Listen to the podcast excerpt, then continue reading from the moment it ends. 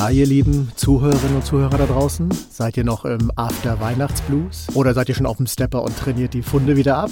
Dazu passt natürlich am besten eine neue Folge Oscars und Himbeeren. Und dazu begrüßen wir euch recht herzlich. Ich, der Excelmax und mir gegenüber natürlich mein ja, Elfe, Weihnachtsmann, alles, was da dazugehörte. Ronny Rüsch, ich grüße dich. Ich grüße zurück. Und wie geht's dir? Gut. Vermisst du Weihnachten schon? Nein. Nicht. Gut. Fragerunde beendet. ich werde heute ganz knapp und ruhig antworten, habe ich Richtig, mir irgendwie richtig. vorgenommen. Genau, denn Leute, die letzte Folge in diesem Jahr, ihr wisst ja, wir ne, planen ja immer und Special Effects und alles, was dazugehört und wir haben ein Feuerwerk für euch vorbereitet. Wie dieses Feuerwerk am Ende sein wird, ob es farbenfroh, äh, harmonisch und liebevoll oder eher Böllerei bis zum Abwinken sein wird, da dürft ihr sehr gespannt sein, weil wir haben Böllerei ja bis zum Abwinken. Böllerei bis zum Abwinken. Fertig. Na gut. Da braucht Alles niemand klar. gespannt sein. Denn wir hatten es ja angekündigt. Äh, heute ist Rebel Moon Zeit. Wir haben natürlich auch ein bisschen noch was anderes. Wir wollen euch ja noch äh, ne, mit illustren Sachen unterhalten, aber Rebel Moon hat es in sich und wird auch länger dauern. So viel kann ich jetzt schon versprechen. Ja, bist du bereit? Ich bin bereit, ja. Und weil Rebel Moon heute so lange dauert oder länger Mhm. dauern wird, haben wir heute auch nur zwei Oscars noch im Gepäck. Richtig? Ja, wegen, wir wollten, wir müssen ein bisschen über Rebel Moon reden, weil das ist wirklich ein riesengroßes Prestige-Projekt gewesen oder ist es für Netflix. Da müssen wir drüber reden. Und ja, und da die anderen beiden Himbeeren, äh, da die anderen beiden Oscars sind, äh, ich bin schon, ja, ich bin schon voll im Himbeerblues, ja, ähm, ist es klar, dass Rebel Moon die Himbeere ist. Und ja, ich will gar nicht sagen, wir machen jetzt einfach schnell weiter. Wir müssen Richtig. ganz schnell zu Rebel Moon kommen. Genau, genau. Also geben wir Gas.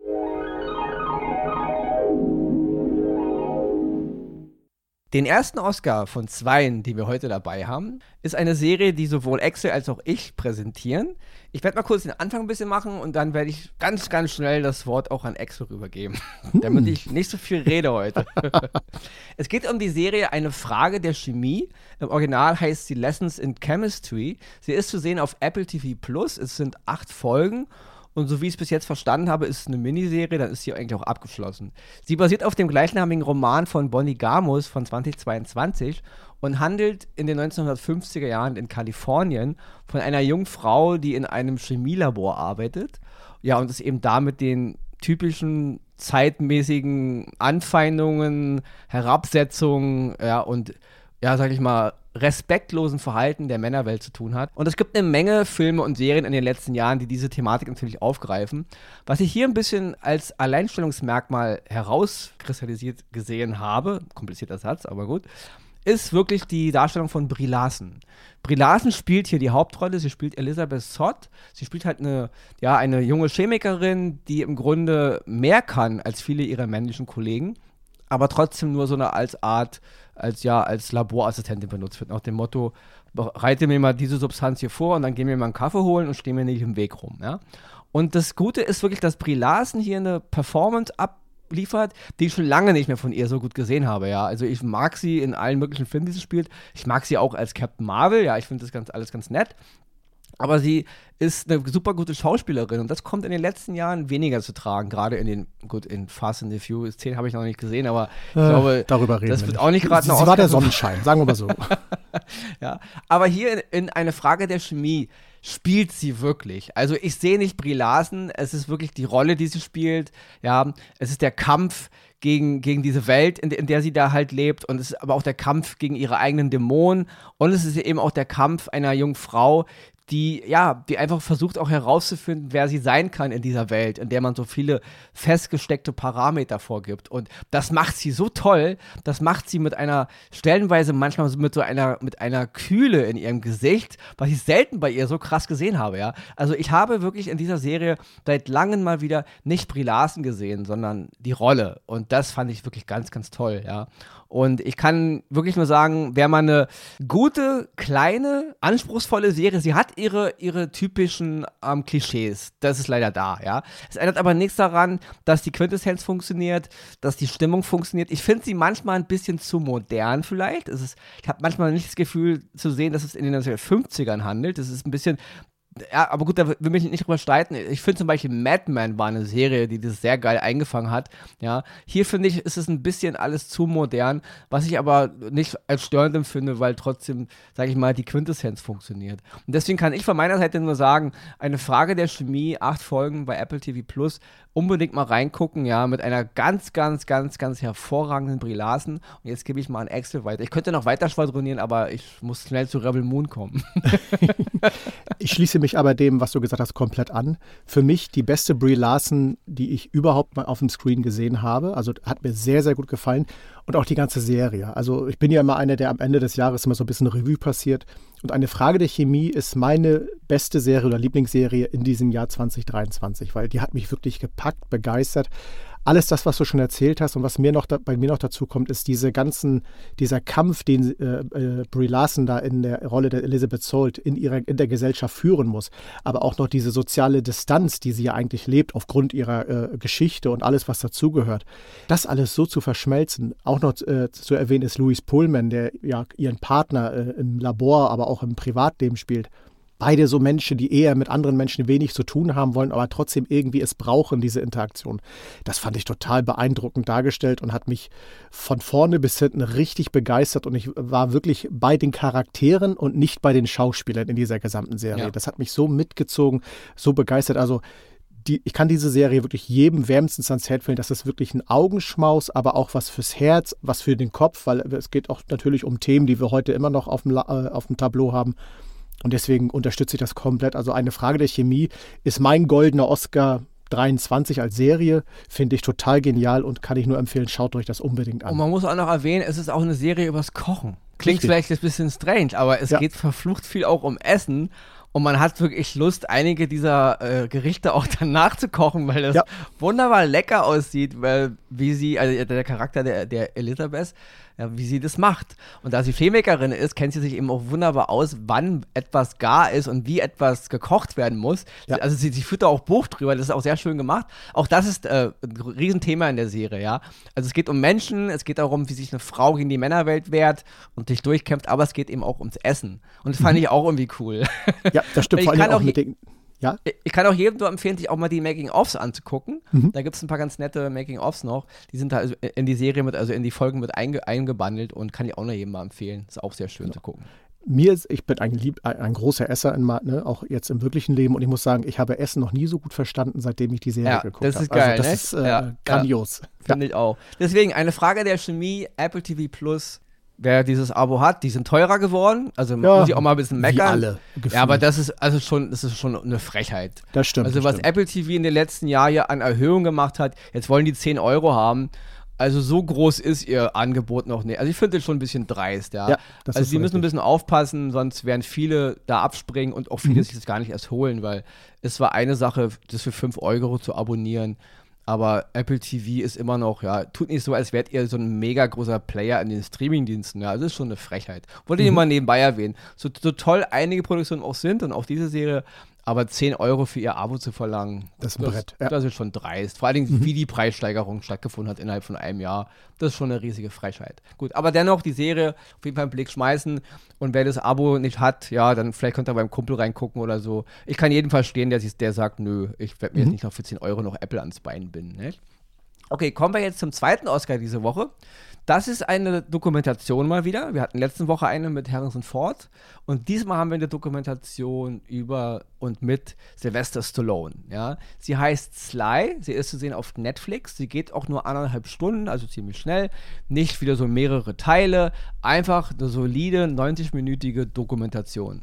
Und ich muss wirklich sagen, ich habe, glaube ich, noch nie so eine ehrliche, aufrichtige, authentische Dokumentation über einen Hollywood-Star gesehen, wie diese von Sylvester Stallone.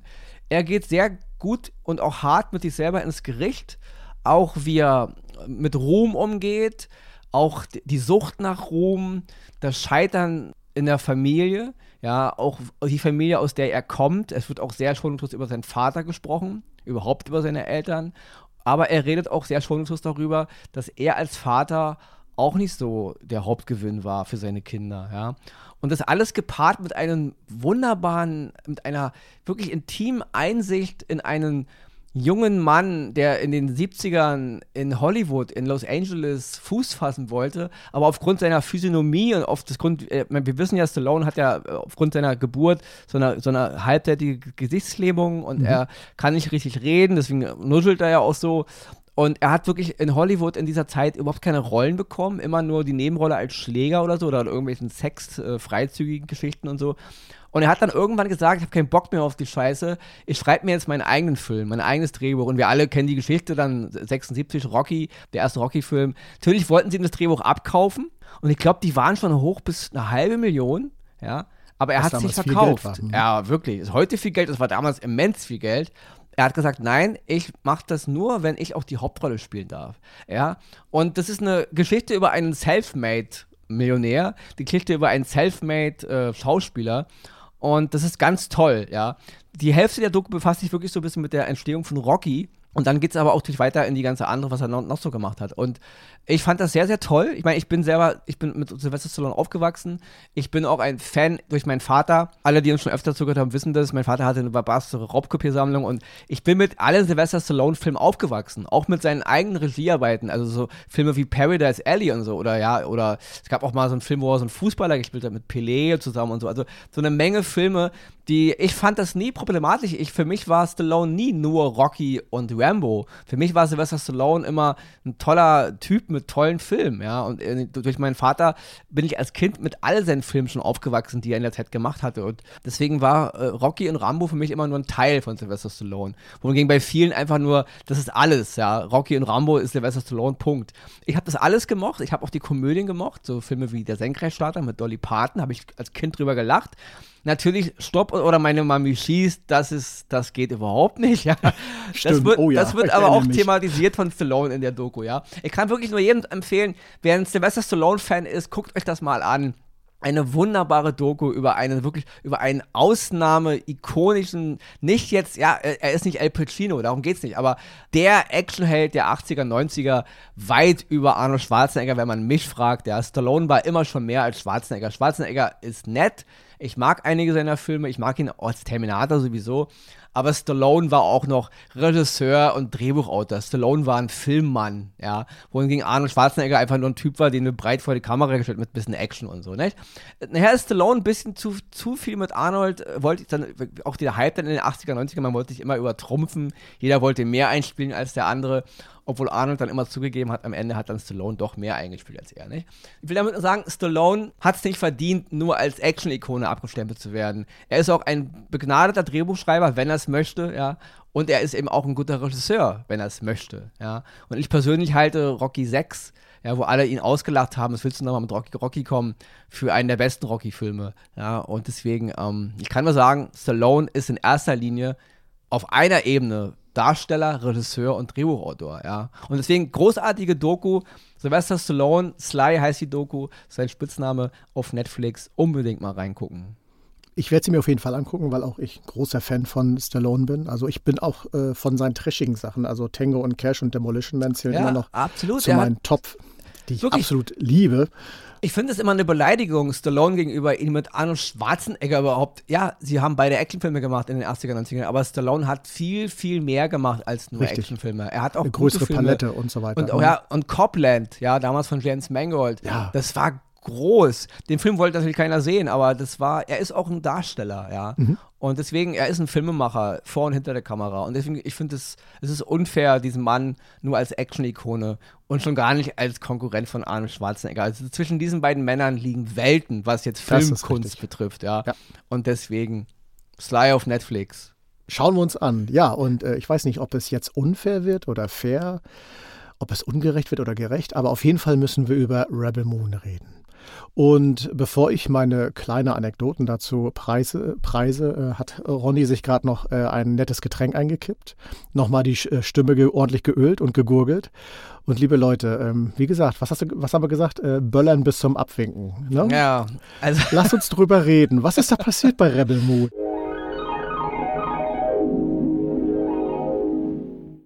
Also Rebel Moon Teil 1, Kind des Feuers heißt ja dieses ganze Werk als Titel, ja. Es ist zu sehen auf Netflix. Und ich versuche jetzt wirklich ruhig zu bleiben, mich nicht zu überschlagen und meine Gesa Gedanken zu sortieren. Ich bin, viele, die uns öfter schon gehört haben, ich bin ein großer Fan von Zack Snyder, ja. Seit seinem ersten Film damals hier, Dawn of the Dead von 2004, wo er ein Remake von Romeros Zombie-Film gemacht hat, habe ich gedacht beim Gucken, ich dachte erst, wie kann man Dawn of the Dead rebooten oder ein Remake machen, das ist einfach mal albern, aber ich habe den Film gesehen und der hat von ersten Minute an mich gepackt. Das war eine ganz tolle Einführungssequenz, dann so ein Song von Johnny Cash und so. Ich dachte mir, wer ist dieser Typ, wer ist Zack Snyder, ja? Und dann ging es los mit 300, 2006 Viele finden ihn nicht cool, ich finde ihn super. Das ist ästhetisch einer der krassesten Filme, die ich je gesehen habe. Ja, basiert auch auf einer Grafiknovelle. Ich fand das ganz, ganz krass gemacht. Und dann natürlich 2009 Watchmen. Und das ist auch wieder auf einer Grafiknovelle von Alan Moore. Für mich unter anderem auch für Christopher Nolan, der mit Batman Begins eine ganz neue Art von Superheldenfilm kreiert hat. Aber Christopher Nolan und ich sind da auf einer Linie. Wir beide halten Watchmen für einen Ausnahme-Comic-Verfilmungsfilm. Ja, das ist ein, also für mich der beste Comic-Verfilmung, die es je gegeben hat. Watchmen. Es wird sie auch immer bleiben. Ich glaube nicht, dass das nochmal getoppt werden kann von keinem Marvel, von keinem DC. Was Zack Snyder hier an Optik, an, an, auch an, an Bildsprache kreiert hat, und da ist auch Christopher Nolan, sind wir auch einer Meinung. Das ist unglaublich, ja. Und danach haben sich viele Filme daran orientieren müssen, was Zack Snyder mit Watchmen gemacht hat, ja. Also das ist wirklich, da gibt es nichts zu meckern, ja. Deswegen, ich, ich bin ein Freund von Zack Snyder gewesen, über viele, viele Jahre lang. Ich habe Kritiken gelesen über Rebel Moon, wo viele sagten, ja, es ist mal wieder dieser Zack Snyder-Film. Zack Snyder ist schon wie Michael Bay. Es gibt die, die ihn voll geil finden, es gibt die, die ihn scheiße finden. Leute, es gibt aber auch die, die Zack Snyder über Jahrzehnte, äh, über Jahrzehnte, aber ein Jahrzehnt geil fanden und ihn jetzt scheiße finden. Das ist nochmal ein Unterschied, ja. Zack Snyder spaltet nicht die Leute in zwei Lager. Zack Snyder spaltet mittlerweile auch die, die ihn mal gut fanden, ja. Und deswegen, ich finde es ein ganz großes Problem, da immer so eine, so eine Schwarz-Weiß-Nummer draus zu machen, weil, wenn man mich fragt, Zack Snyder hat was verloren, ja. Und seitdem, ja, macht er einfach nur noch aus meiner Sicht schlechte, schlechte Filme. Und wir kommen jetzt zu Rebel Moon, ja. Rebel Moon soll für Netflix so eine Art, was Disney mit Star Wars hat. Die wollen eine Art Universum, Franchise, Science-Fiction-Franchise etablieren. Es soll mehrere Teile geben und es soll Serien geben und Bücher und Comics und Spiele. Also man will jetzt im Grunde so eine Art Star Wars für Netflix etablieren. Und dann holt man sich so einen Mann wie Zack Snyder und sagt, hey, hier hast du mal 200, 300 Milliarden oder 400 oder noch mehr, mach mal. Und ich habe gelesen, dass Netflix ihm gesagt hat, du hast freie Hand. Ja. Und ich glaube, das ist ein Problem, wenn man Zack Snyder freie Hand gibt, weil er hat einfach kein Gefühl mehr, finde ich, für gute Geschichten, ja. Wir haben jetzt hier in Rebel Moon eine Geschichte, die so von sowas von trieft an sich an Vorbildern abzurackern und wir fangen ja wirklich mit Star Wars an und natürlich Herr der Ringe, aber eben auch ganz groß Akira Kurosawas Die Sieben Samurai, das ist im Grunde so die Hauptgeschichte. Und da haben Axel und ich eben schon drüber gesprochen. Es ist kein Problem, wenn man sich ähm, an große Vorbildern orientiert. Das haben alle gemacht. Das hat auch George Lucas gemacht 1977. Das haben jeder große Künstler klaut. Ja, das ist, das ist, das ist keine Kunst ja, oder kein, kein Verbrechen. Das ist gut, ja, ähm, Dinge im neuen Licht zu machen. Aber ähm, dieser Film hat überhaupt keine eigenen Ideen. Ja, er rackert sich ab an Motiven, die man in- und auswendig aus anderen Filmen kennt, an Storybögen, die man schon 100 Millionen Mal besser gesehen hat. Und ich finde auch, dass die ganze Geschichte absolut öde erzählt wird. Die Charaktere haben so gut wie keinen Tiefgang. Es gibt keinen richtigen Dialog, auch keinen Monolog, der einen packt. Es ist abgedroschenes Phrasengedresche, sinnlosen Blödsinn, den die alle labern.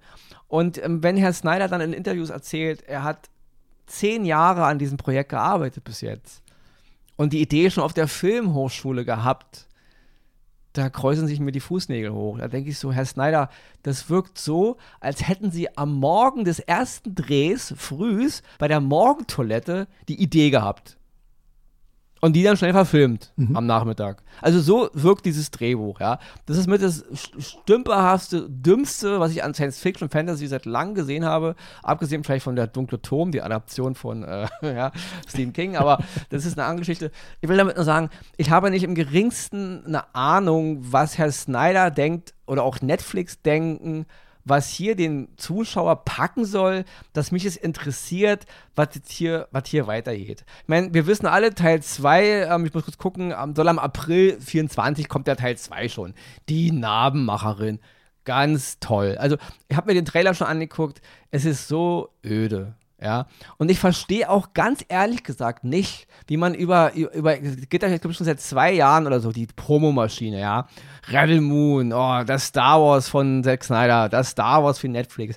Und überall Werbung und auch hier bei uns in Berlin, der Hauptbahnhof hing flächendeckend voll, überall hing Promo für den Film und die machen da eine Riesennummer draus. Und dann macht man diesen Film an und denkt nach zwei Minuten schon, wollt ihr mich verarschen? Also bin ich jetzt in einer 80er Jahre Trash ähm, Barbarella Galaxia Welt angekommen. Also das ist der absolute billigste 80er Jahre direkt für den Videomarkt Trash Science Fiction. Ja, also die Optik ist schlecht und für Zack Snyder ist sie ähm, brachial schlecht. Viele sagen immer noch, visuell ist der Film beeindruckend, ist er auch nicht. Die Special Effekte sind teilweise so mau, ja, und dieses permanente Licht in die, in die, äh, in die Kamera geleuchtet, was ja bei J.J. Abrams ganz große Mode ist, seitdem er das gemacht hat, das ist alles so schlecht inszeniert, die ganze, die, die, die Außerirdischen sehen öde aus, die Raumschiffe sehen scheiße aus, also die Lasereffekte sehen scheiße, also nix in diesem Film ist toll, ja, also nix, aber wirklich absolut nix. Ich würde ganz kurz vielleicht Jaina Malone ausnehmen. Die hat da so eine kleine Rolle als so eine Spinnkönigin oder Hamada heißt die. Die fand ich optisch ganz cool, obwohl die mich auch wieder eins zu eins an Alice Creed als Borgkönigin erinnert hat. Also so richtig krass. Ansonsten fand ich es ganz cool. Ja, ich sage, ich bin eh ein großer Fan von Malone, deswegen, das fand ich ganz cool. Wenn ich aber an Leute denke wie äh, Bayer Donner, die wir alle aus den Superfilmen, den Axel auch liebt, Cloud Atlas kennen, ja. oh, ich erinnere mich. ja, ich, ich, ich liebe diese Schauspielerin und auch in vielen natürlich ähm, asiatischen Produktionen. Ähm, sie spielt hier Nemesis. Und dann hat sie natürlich so eine Art Samurai-Schwerter, die natürlich rot leuchten. Da muss natürlich jeder wieder an Lichtschwerter denken, ja. Aber selbst das ist komplett verschenkt, ja. Also nichts in diesem Film funktioniert. Und nur weil Herr Snyder alle drei Minuten meint, irgendwelche Samenkörner, die zu Boden fallen, oder irgendjemand, der sein Haar nach hinten schlägt, in Zeitlupe zeigen zu müssen.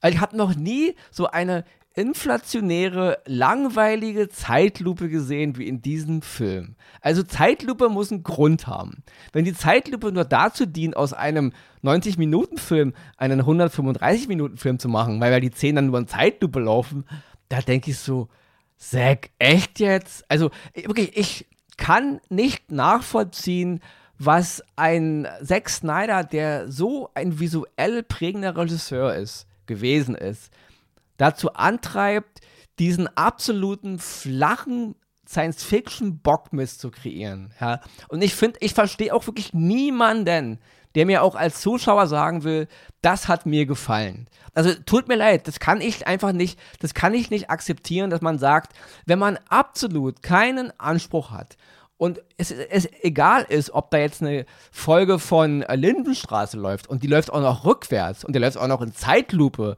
und die läuft auch noch ohne Ton oder ob da eben Rebel Moon läuft, wenn das einem egal ist, ja gut, dann verstehe ich, dass man sagt, okay, Rebel Moon hat mir gefallen, ja. Ansonsten kann ich nicht verstehen, wie jemand, der Filme guckt, Science Fiction mag, Helle Ringe cool findet, äh, die Sieben Samurai gut findet, der gut unterhalten werden will, ich verstehe nicht, wie man diesen Film auch nur mehr als einen von ja, man kann ihm gar nichts geben. Ja. Also für mich persönlich ist das die absolute. Der Film kommt auf den Himbeerthron. Das ist gar nicht zu diskutieren, ja. Weil selbst Filme wie Tomorrow War oder Suicide Squad oder selbst Ghosted, ja, den ich echt scheiße fand mit Anna de Armas, aber die haben irgendwo noch Momente, wo ich denke, okay, ja, sie sind zwar total hohl, aber sie sind nicht komplett so gehirntot. Bei Rebel Moon von Zack Snyder funktioniert meiner Meinung nach überhaupt nichts. Die Effekte sind scheiße, der Storybogen ist scheiße, die Drehbuch, äh, die, die Charaktere haben null Entwicklung. Es ist so hohl zusammengeschnitten, es ergibt auch stellenweise keinen Sinn. Der Film will wichtig sein. Und Leute, stellt euch mal vor, ihr geht tanken. Und ihr kommt aus der Tank, also aus dem Tankhäuschen raus und lauft zurück zu eurem Auto. Und, und ihr macht die Tür auf und dann geht die Zeitlupe los. Und während ihr jetzt zu eurem Auto zurücklauft, Zeitlupe und eine anschwellende Musik geht los. Und die wird immer dramatischer, dramatischer. Und ihr lauft zu eurem Auto in Zeitlupe. Und als ihr dann die Türklinke berührt von eurem Auto und die aufmacht, nimmt die Musik einen, boah, einen richtigen Schwall. Und dann setzt ihr euch ins Auto und fahrt los. Und dann denke ich am Ende, okay, was, warum war das jetzt so dramatisch inszeniert? Was ist da jetzt eigentlich passiert? Da ist jemand zum Auto gelaufen, weil er gerade tanken war. Das ist Rebel Moon. Solche Szenen gibt es in diesem Film andauernd. Es wird ein Charakter gezeigt, den keiner kennt, dessen Geschichte einen überhaupt nicht interessiert. Und dann gibt es eine einschwellende Musik und eine Dramatik und eine Zeitlupe, die mir jetzt irgendwas untermauern soll, warum ich jetzt ganz ergriffen sein soll von diesem Moment. Und ich verstehe ja nicht, wovon.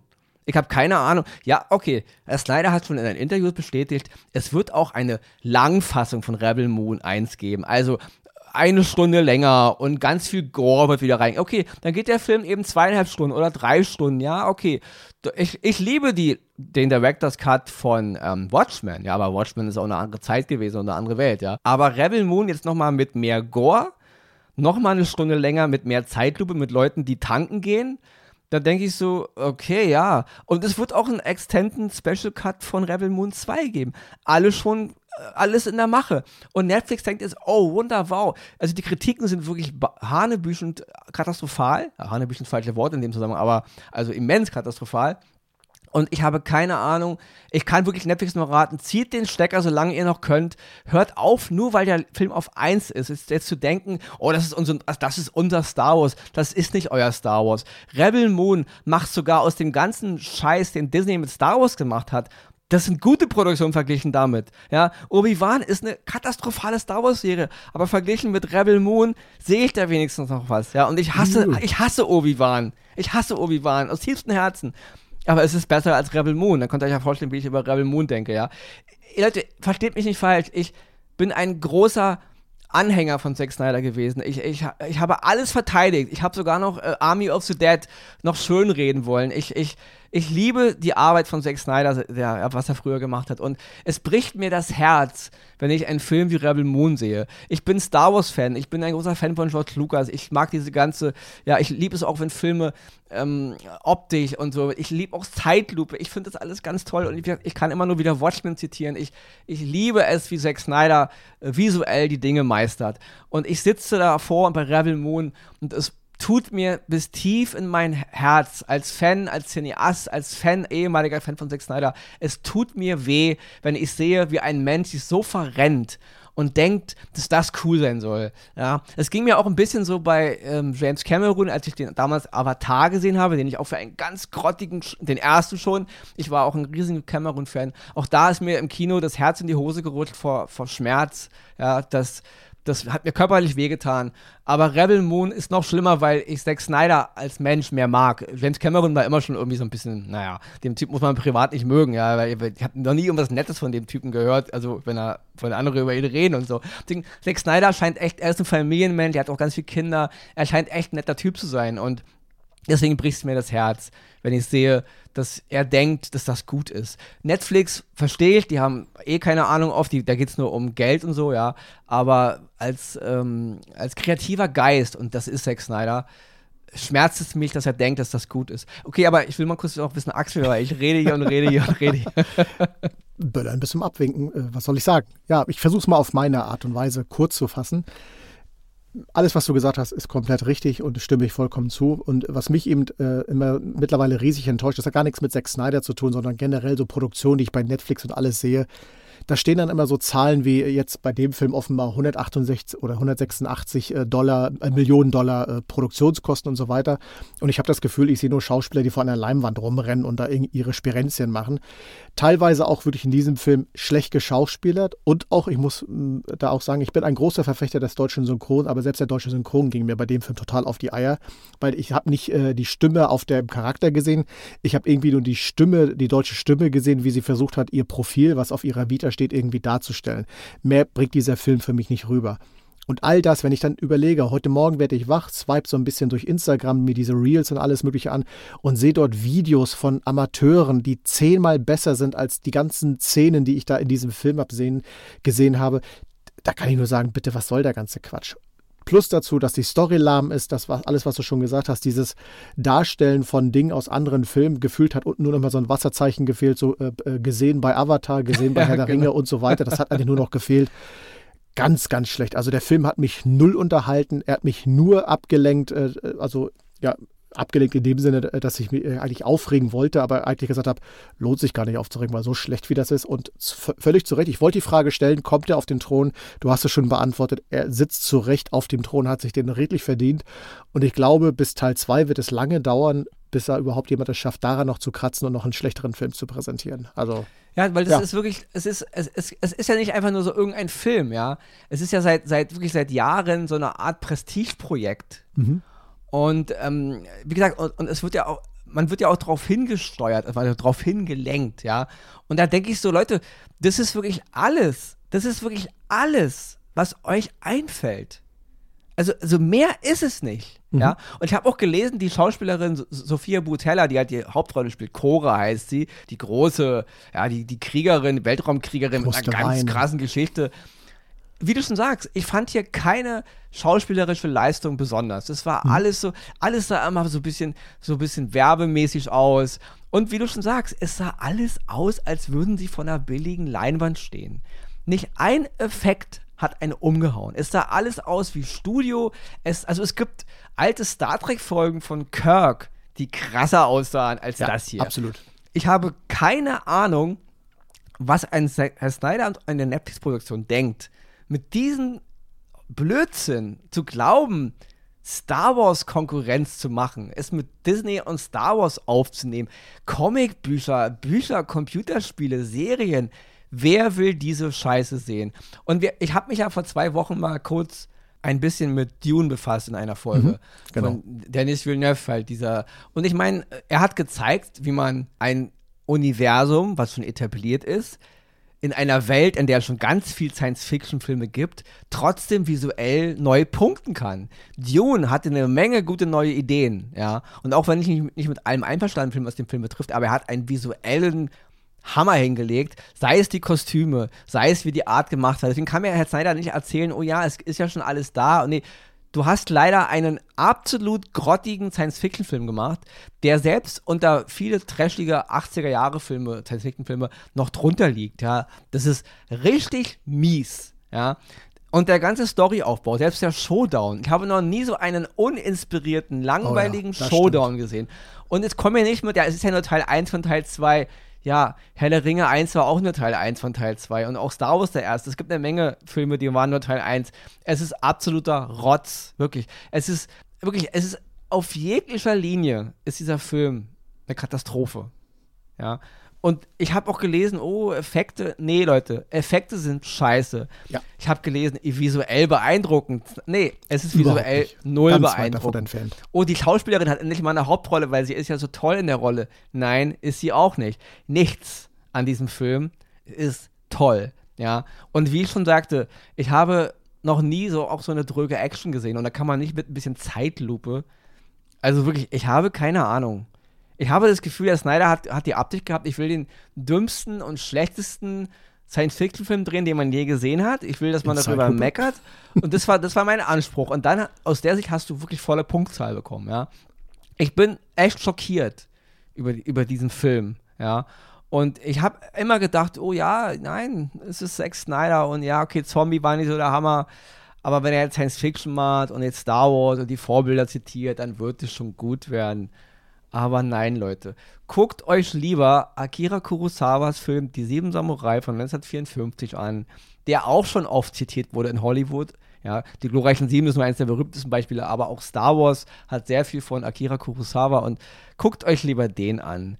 Der Film ist von 54, aber er ist um Längen besser von allem, was man, was man von einem Film erwartet, als Rebel Moon, Kind des Feuers oder Teil 1 oder wie auch immer, ja. Also wirklich, ich, es ist traurig, dass man jetzt zum Jahresende, es ist ja die letzte Folge von Oscars und Himbeeren in diesem Jahr, ja, und ähm, es ist traurig, jetzt am Ende nochmal so ein, so ein, ja, die Himbeere neu besetzen zu müssen und vor allen Dingen mit einem Film von Zack Snyder. Wir haben leider allen den letzten drei Filmen von Zack Snyder alle eine Himbeere gegeben. Das ist wahr. Wobei wir da manchmal auch durch böse Post bekommen haben nach dem Motto, lasst mal lieber Fans über die Filme urteilen. Ja, die Geschichte. Genau, aber wir haben das schon schon thematisiert. wieder. Mhm. Genau. Leute, wir sind Fans. Und ähm, ich bin einer der größten Zack Snyder-Fans, die es wahrscheinlich in Deutschland gibt oder vielleicht sogar weltweit, ja. Ich war schon Zack Snyder-Fan, da wussten die meisten Menschen noch gar nicht, wer, wer Zack Snyder ist. Und ähm, ich äh, la- lass mir das nicht an den Kopf nageln, dass ich den Mann einfach nur kaputt machen will, weil ich keine Ahnung habe oder ich habe leider Ahnung. Das nehme ich einfach mal heraus. Ich finde eine Menge Sachen toll von Zack Snyder und ich finde auch trashige Fantasy gut. Ich mag auch trashige ähm, Science-Fiction-Filme. Ich liebe das alles. Aber dieser Film erfüllt auf keiner Linie, was man, was man erfüllen muss, wenn man so einen Film macht. Und ich finde es eine Katastrophe, ehrlich gesagt. Und ich finde es eine Schande, dass Leute bei Netflix der Meinung sind, das als Franchise ausbauen zu wollen. Ja? Und ich kann wirklich nur hoffen, dass der Film so abstürzt und auch in der Gunst der Zuschauer und Teil 2 eben auch, dass man das uns erspart. Dass man nicht Herr Snyder das Gefühl gibt, dass man mit so einem Blödsinn eine Franchise vom Zaun treten kann und irgendwie es in, in 10 Jahren oder 20 Jahre rückblickend, ähm, dass dann Franchise wie Rebel Moon in einem Atemzug wie Star Wars genannt werden. Das ist, das ist eine Schande. Das geht überhaupt nicht, ja. Das ist ein absoluter Bockmist. Und ja, ich denke, ich habe es zum Ausbruch Ausdruck gebracht, dass der Film mir nicht gefällt und dass der Film auf, die, auf dem Thron der Himbeere doch, sitzt. doch, doch. Ja. Dennoch bin ich aber ruhig geblieben, hast du gemerkt? Das stimmt, das stimmt. Das war. äh, ich habe mich nicht in also, Rage geredet. Ich sag mal so, de deine äh, äh, Honey on Fire Dinger, die, die haben es auch in sich, aber hier merkt man wirklich, wie tief der Stachel sitzt. Also das Ja, ist, äh, das noch- ist- ja, Es hat mich wirklich verletzt als Fan von Zack Snyder, als Cineast, als, als auch, Fan ja. von Fantasy. Ich war schockiert, ja. Und ich habe es dir gesagt, aber ich habe den Film nach ein paar Minuten am, also erstmal, wo ich habe den angefangen zu gucken, ich musste ihn erstmal ausmachen, weil ich war nach fünf, sechs Minuten schon so schockiert, ob der Inhaltslosigkeit, ja, also wie er schon anfängt, die erste Szene und, und dann dieses Gelaber aus dem Off von irgendeinem großen Universum und irgendeinem König, das war alles so öde. Dann schneidet man auf diesen Mond, ja, den, dann den titelgebenden Rebel Moon und sieht da irgendwie so eine, so eine Farmersfrau auf Feldern, in, wie du schon sagst, hinter einer schlecht gemachten oder vor einer schlecht gemachten Kulisse, wo ich dachte, nix gerade packt mich hier. Da habe ich erstmal ausgemacht. Ich, ich war baff ob der ersten sechs Minuten, ja. Und irgendwann habe ich es dann nochmal angefangen und ich bin echt, ich bin schockiert. Ob dieser. Nichtigkeit, ob dieser Bedeutungslosigkeit, ob dieser Unkreativität dieses Films, ja. Und es tut mir leid, Leute, euch jetzt mit diesem Gefühl entlassen zu müssen, ja, in diesem Jahr. Ähm, ich würde jetzt einfach noch mal allen, die uns zuhören, nochmal danken, dass ihr uns wieder ein Jahr die Treue gehalten habt. Und ich wünsche allen einen guten Rutsch ins neue Jahr. Und ich kann auch nicht hoffen, dass es nächstes Jahr besser wird, was Filme und Serien betrifft. Ich habe schon gelesen, was alles so kommt und da wird eine Menge Schrott wiederkommen. Deswegen, vielleicht ändern wir irgendwann den, äh, den Titel des Podcasts in Himbeeren und Oscars und machen nur noch vier Himbeeren und einen Oscar. Keine Ui, Ahnung, ui. aber es sieht echt katastrophal aus, ja. Und ich, ich kann trotzdem nur jedem wünschen, dass es ein tolles, ein tolles Jahr für euch wird, zumindest im Privatleben und auch für die Welt. Und damit verabschiede ich mich für dieses Jahr. Ronny sagt auf Wiedersehen, diesmal nicht mit On Fire. Ich habe versucht, nett und höflich zu bleiben. Und ich gebe jetzt Excel die letzten Worte in diesem Jahr und wir hören uns 2024. Wir sagen Tschüss, Ronny, bis nächstes Jahr. Und da ich weiß, dass wir die beste Community aller Zeiten haben, schicken wir dir nochmal ganz viel Liebe hinterher.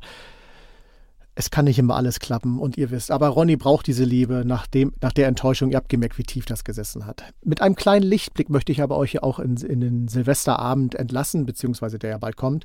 Und zwar nächste Woche oder nächstes Jahr, nächstes Jahr, ich bleib dabei, werde ich eine Serie präsentieren, die heißt Die Lüge, läuft auch auf Netflix.